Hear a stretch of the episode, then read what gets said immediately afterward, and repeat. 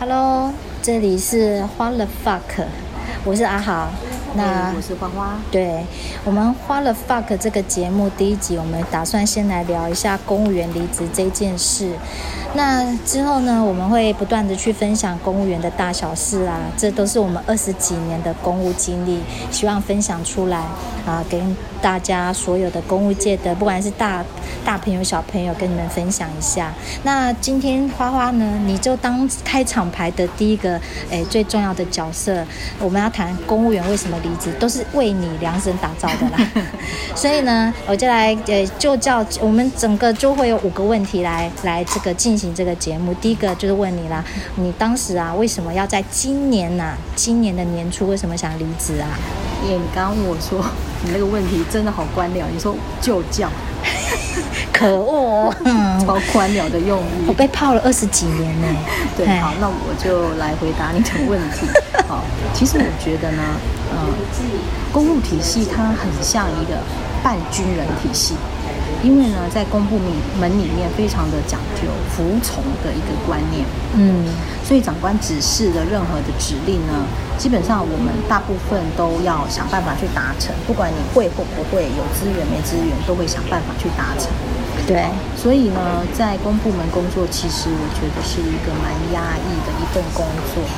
那再来是因为公务体系呢，你可能要。一直不断的在重复做一些比较没有意义的事情，比如说不断的写报表，嗯、不断的填资料，每个月对，然后呃不断的为了产出一些绩效，然后去做一些没有意义的事情，但是你可能领的钱是一样的，嗯、但是长官对我们的要求。可能却是更多的这样子，又没加钱。对，那再来是难免就是会有一些比较官僚的长官，再加上一些马屁文化。但是我相信，可能在四部门，马屁文化啦这些，应该也是不可避免的。也许也有啦。对对对，那主要是我后期当到主管以后呢，我觉得我已经。很没有成就感的原因，是因为我觉得我不是在处理事情，我大部分是在处理人的问题，也就是部署的问题，或者是配合长官的各种各式各样的需求。这样，那部署每天都会有不一样的呃状况出现，然后我觉得我每天都好像在当心理咨商师。因为嗯，因为现在时代不一样，嗯，不像以前就是，哎，我讲什么，部署就配合做什么。嗯、现在我们还必须安抚部署的情绪，啊、哦，然后，对对对，然后呢，呃，让他们愿意去配合，要不然有一些部署如果不愿意配合，其实最辛苦的还是主管了。对，这也就是我后来呃，就是这一些种种累积起来，然后再加上刚好。我有了另一个选择可以去进行选择，所以我才会想要辞职。嗯，那这里啊，真的就是呃，我们再留下两个伏笔，可能以后有机会再来谈，就是有关官僚的长官啊，一些官场文化的黑暗面啊，还有就是关于难搞的部署。我知道花花以前有好多天兵类的这些部署，哦，这讲起来可能又一又是很多的故事，这是这个留待我们以后有机会再来再来一一的跟大家分享。那接下来你刚留。下一个伏笔就是说，呃，你刚好有个机会，呃，是也是造成你会决定要离职的原因。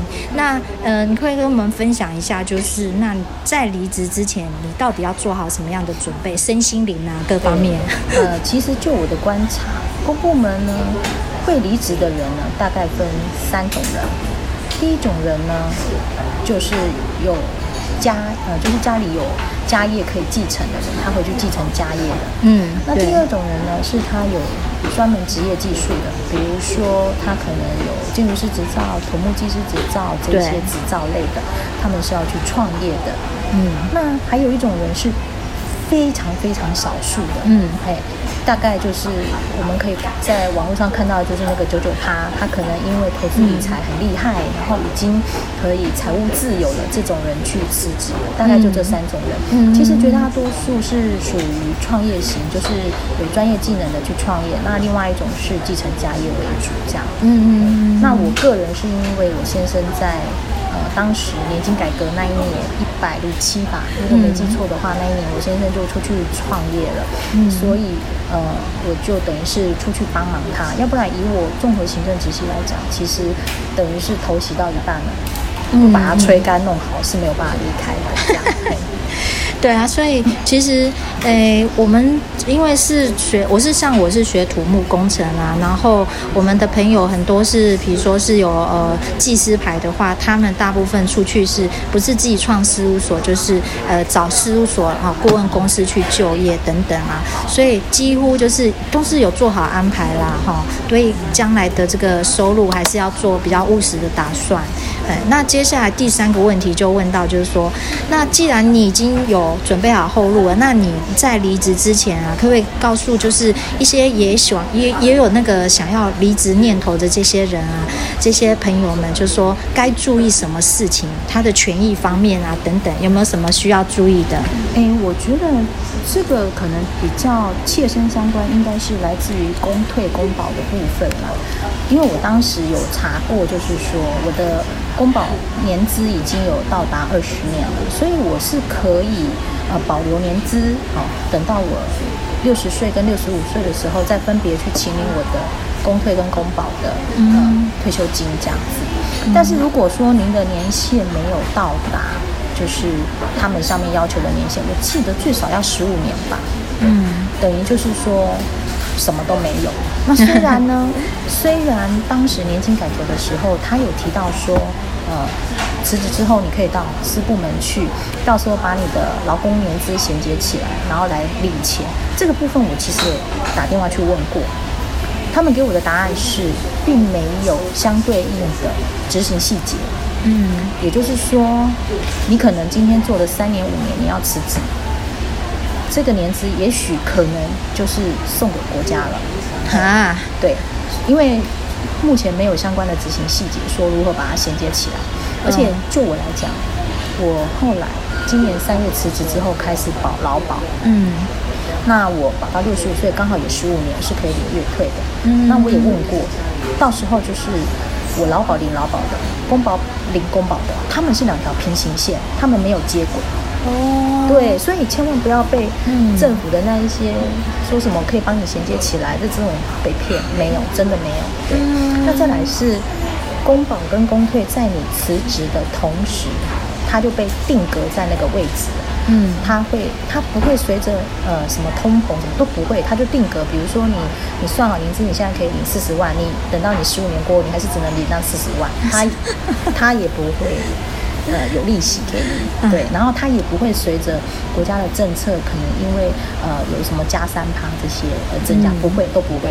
也就是说，你的钱已经被定格在那个位置了。嗯，那想想看，我十五年之后再去领那四十万，可 算什么？对对，被通膨吃光，它可能只有现在二十万的一个价值吧。对。那至于呃休假国旅卡，你就是把它用完嘛。对，那没有修完了，这样就是看你的呃资历，可能就是算钱给你。但是有一点是我在最后最后才知道的，就是说，嗯，我当时选择就是等于做到二月底结束，然后三月一号开始生效，就是没有上班这样。那同时我们那时候有一个人事主任要退休，嗯，他们写三月二号，嗯，我曾经问过这个人事主任说，为什么是三月二号？对啊，这什么机关？是当时呢？人事主任跟我说：“哎呀，我也不知道啊，啊，就我们长官就觉得说三月二号才是退休的好日子。”屁啦！其实当时我不疑有他，但是后来我才知道为什么。因为。对，因为我另外还还有一位以前认识的长官也是退休了，然后他也是三月二号。你说是谢长官吗？对，没错，是的。他跟我说，我也问了他，哎。为什么是三月二号？他跟我说，因为他们的人事单位告诉他，三月二号退休可以多算一个月的年资。一个月？是你只要多那一三月二号多那一天，你可以多算一个月的年资。哇，这种事情居然这么这么重要，对，这么重要的事，人事主任都不会跟你说。对啊，他居然还跟我说，他居然还跟我说。啊，我也不晓得，我才不信他不晓得嘞。对呀、啊，屁啦，这中间肯定有机关。对，没错。所以我要告诉各位，就是有一些权益，其实如果人事单位不告诉你，你可能不见得知道这么的清楚。天哪，所以自己可能要注意一下，或者是说，你可能是七月多要退休，你可能跨六月，你可能就会有半年的另考、另考金，嗯、这个可能就是自己要注意一下，这样子。嗯、对，嗯。不过还好有听我们今天节目的这些哎公务朋友们就知道，嘿呀嘿呀，还有刚刚还有提醒到，就是说十五年这个问题哈，对，要自己要注意，对，不你要想清楚啦。如果你可以创造出更大利益，那你送国家就算了呗，对呀，因为时间是最珍贵的嘛，是没错，对啊。好，那这些提醒完之后，接下来第四个问题，我就来问一下花花了。那很多人就是觉觉得说，啊，公务员好不容易花了那么多心思啊，那么多时间去考上这个铁饭碗，打破了，那不是很可惜吗？就是大家觉得好像离职就跟死家里死人一样那么严重，到底有没有这么严重啊？因其实对我来说，应该是说，呃，可能当时我选择考试的。那个直系是属于综合行政，嗯，那这个直系呢，在公部门呢是什么都可以做，那什么都可以做，就代表都不是专业的直系这样，嗯，那你待得越久，你要离开的就很没有什么样的本钱可以离开，这样你可能只能在公部门里面打转，所以就会变得很压抑这样，嗯，那如果你是属于专业直系的，啊，也许有一些。到了法制局去做律师之类的，或者是像有一些面建筑土木的去做公土木公务之类的，这种比较有专业类的，呃，可能就是要离职的时候也比较有本钱，好到私部门去这样。那确实我们以前所知道的有一些同事们也是，呃，因为专业直系到私部门去，但是真的真的我真的很少看到属于行政直系的。呃，毅然而然的辞职，除非是去继承家业这样。嗯，但是确实离职也没有这么可怕啦。就是说，嗯、如果你带着你想要去体验人生，然后再到外面去走一走，嗯、也是可以去看一看、闯一闯这样。那当然辞职了之后，也不是说完全没有机会可以再回到工作。是哦，是的，是的。哦，对，但只是会比起呃。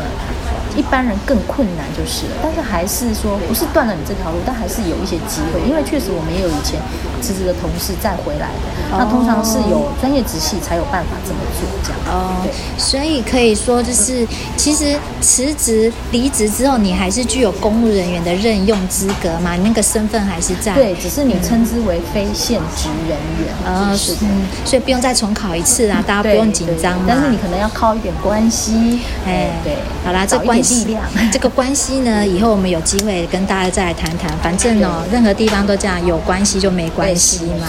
对对，公部门更加是。对嘛？所以其实如果说你还年轻，你出去绕绕再回来也不是不行啦。大家别那么紧张哈。那最后一个问题啊，就是来问花花，你今年是二月二三月起生，对，三月一号生效，对嘛？那现在算一算，其实也半年了嘛，哈。那你对于这半年的经历啊，你对于现在有点想要辞职的年轻人啊，年轻公务员朋友们，你有什么建议呀？哦，建议啊，想清楚了再下决定嘛。但是年轻就是最大的本钱，不是吗？嗯、对。然后那年轻人就是明知山有虎，偏向虎山行啊，这就是我所看到的年轻人嘛。嗯、那趁着年轻多走走看看也是不错的啦。嗯，对嗯嗯。所以，诶，综合今天啊，我们呃聊下来，就是说，第一个，反正离职后也不是就天人永隔，没那么严重。所以，如果你真的对现状这个呃单位啊有很多不满嘛，哈，比如说刚刚提到的那些想离职的原因呢、啊，那呃你可以尝试就是说，诶，出去外面世界换一换，或许你回来会更懂得珍惜，也不一定。是啊，是啊。那诶，那接下来当然呢、啊，你也可以选。择商调啦，好，等等，那我们这之后也会再来聊聊商调有关的这个话题啦，对，好，那最后最后啊，我们都知道说，诶，所谓的冰山会就会造就出一座冰山，并不是一两天的事情，所以啊，这些离职的原因，今天的节目太时间太短，我们也很难一年就把它道尽啊，所以接下来的下一集呢，就让我们来跟花花再来聊一下职场的黑暗面，好不好？好哦，好，那今天节目就。就到这边啦，好，我们下次见，拜拜。拜拜。